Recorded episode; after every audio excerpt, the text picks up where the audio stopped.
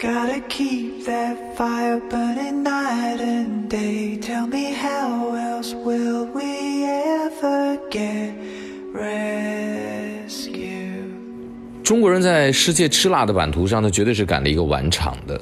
从哥伦布大概在五百年前的时候啊，把辣椒带到了欧洲，从这个美洲地带，然后再传播到东方世界。从这个传播的顺序上而言的话，中国呢是晚于朝鲜的，朝鲜呢是晚于日本的，咱们大陆呢是晚于台湾岛的。大家好，欢迎收听《非吃不可》，我是韩非。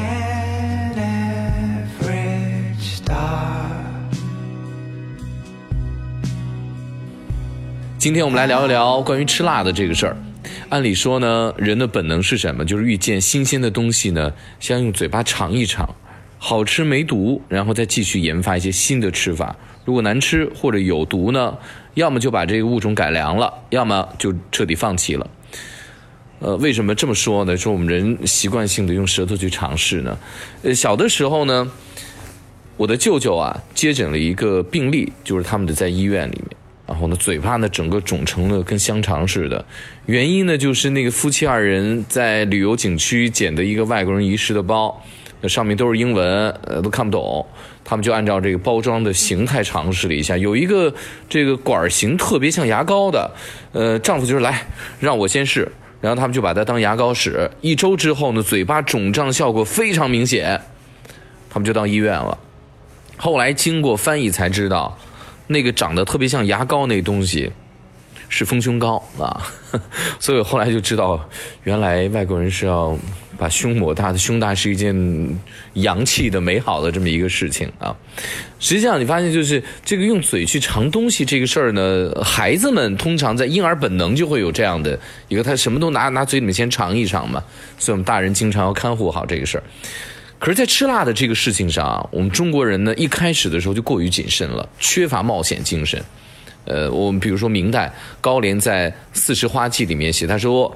味辣色红甚可观，主要是用来观赏的啊，这都不是用来吃的，就是尝起来是辣，但是没有广泛食用它的一个习惯，就觉得它主要是用来看，特别漂亮。后来到了清朝乾隆年间的时候，然后有花镜，还有广群方谱，都把辣椒当做花了，都有明确的一个记载。就连我们现在认为最最会吃辣椒的四川，从它地方志当中能够明确看到辣椒广泛烹饪的。能够特别明确的、广泛记载的，也到道光年间了，距离现在时间并不是很久远。尽管辣椒进入中国明朝，但是呢，经过了漫长的时间之后，人们才决定把它当一个吃的东西来对待了。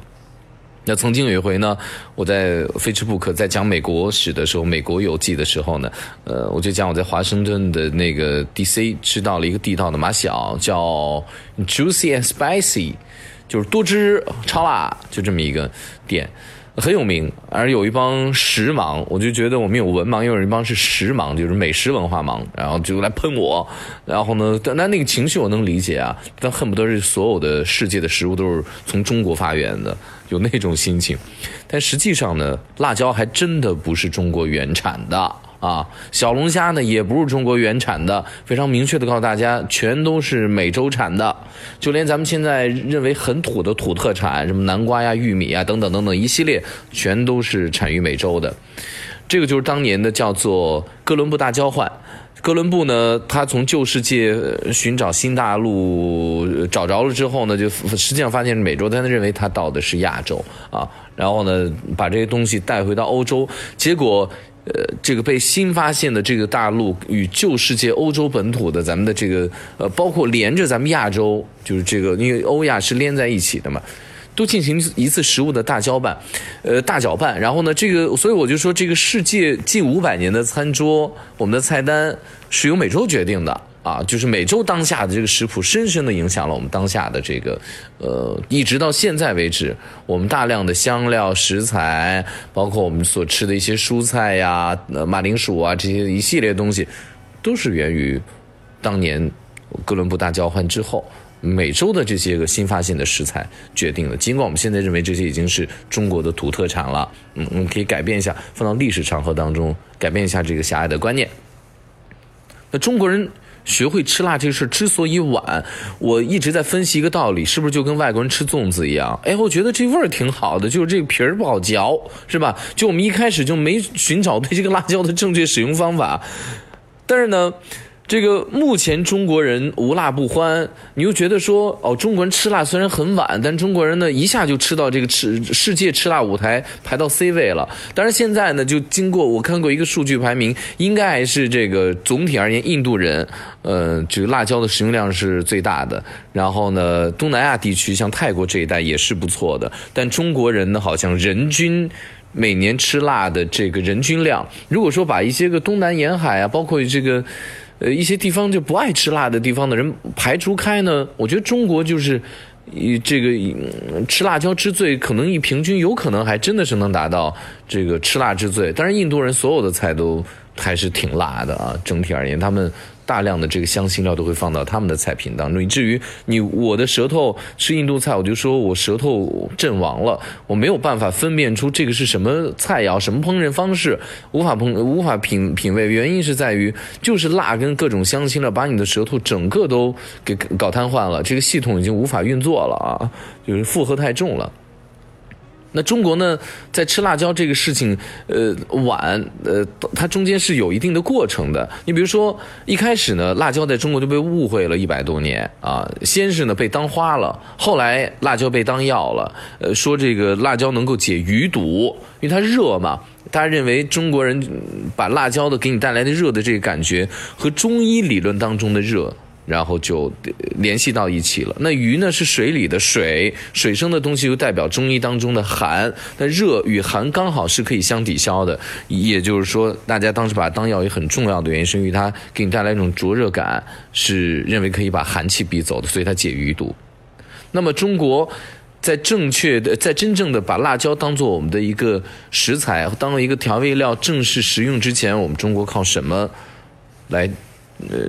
替代或者靠什么来解决我们调味品当中辣的这样的一个味型呢？辣的这样的一个味道呢？就是吴茱萸，就遍插茱萸少一人的那个吴茱萸。呃，我在一次这个医疗节目的现场认真品尝过吴茱萸，真的不太好吃。呃，现在反而以前调味料吴茱萸到现在为止被大量的当药来使用了，原先被当药的辣椒现在被咱们广泛的变成食材了，所以这风水轮流转吧。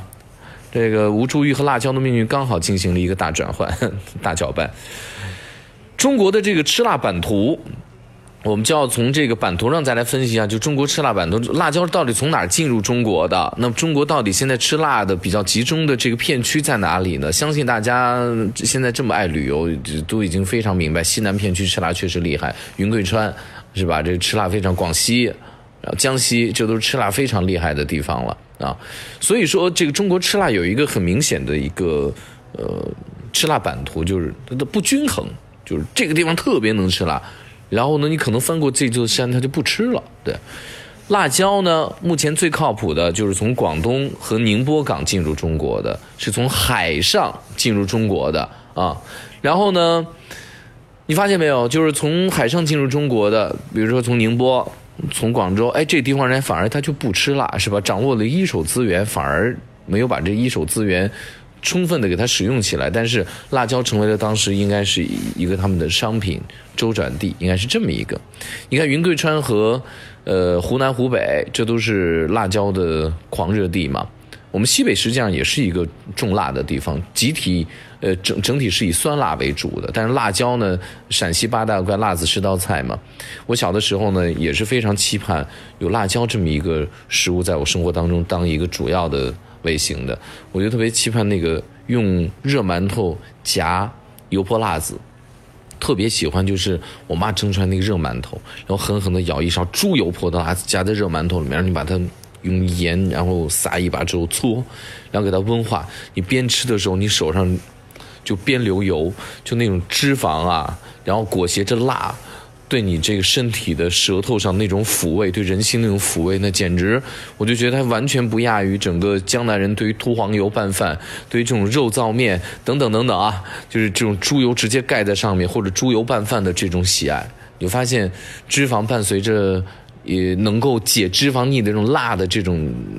味觉上的解腻的感觉的时候，你发现你用大量的食用脂肪了。所以，我们现在高热量的食物一直被我们所食用，跟我们生活当中越来越多的辣，跟我们越重的口味是有很大关系的。因为口味越重，你越能吃过分肥腻的食材。还有一个就是我之前给大家讲过，就是辣呢实际上不是味觉，辣不能算味道，辣是一种疼痛感，麻呢是一种震荡感。呃，大家都知道麻呢，实际上你花椒放在嘴里之后，你能够甚至于科学能够测出来。它会在舌头产生一个五十赫兹的这么一个波幅，这个波幅就类似于咱们打麻药一样，有一种麻醉感，嘟，那个麻醉感，让你在吃辣这个疼痛感在舌头上没有那么敏感，所以当你有麻的时候，你就更加能吃辣了。我前段时间就在研究这个饮食人类学的时候，就研究到辣的这一个板块了，就发现有一个理论，就说为什么吃辣会上瘾？就辣是一个容易让你上瘾的这么一个。呃，食材吧，然后爱吃辣呢是一种良性自虐机制，良性自虐机制，什么意思呢？就是当我们身体，比如说你被别人打一拳的时候，你身体受到一个意外伤害的时候，我们的身体本能的就会从大脑分泌出一种多巴胺或者类似于多巴胺的这种多肽或者某一种物质，它能够让你。呃，有一种快乐感，就像小的小的时候，你受到惊吓之后，妈妈对你的抚慰，或者呃，对你的一个拥抱，那种母亲那种关怀，你突然间有一种安全感了，一种潜在的这种快乐感就会出现了。就是吃辣的时候，也是给你一种疼痛感，你一吃之后，然后很疼。有疼痛感的时候，大脑又会分泌一种快乐因子，然后来安抚你的身体。逐渐的就发现，实际上吃辣，我们人不是真正的受伤，但是吃辣呢，又能够让你分泌这样的快乐因子，人开始吃辣就上瘾了。因为你会不断的有这种快乐的安抚你的这种感觉，所以吃辣减压，吃辣能够上瘾，吃辣让人觉得吃辣让人觉得特别的爽，大概就是这样一个良性自虐机制在其中起的这么一个作用吧。这算一个冷知识啊。呃，总之呢，从吃辣的这个顺序上而言呢，呃，中国人是晚的，但是吃辣这个事儿，中国人绝对算是后来者居上。感谢各位收听《非吃不可》，我是韩非。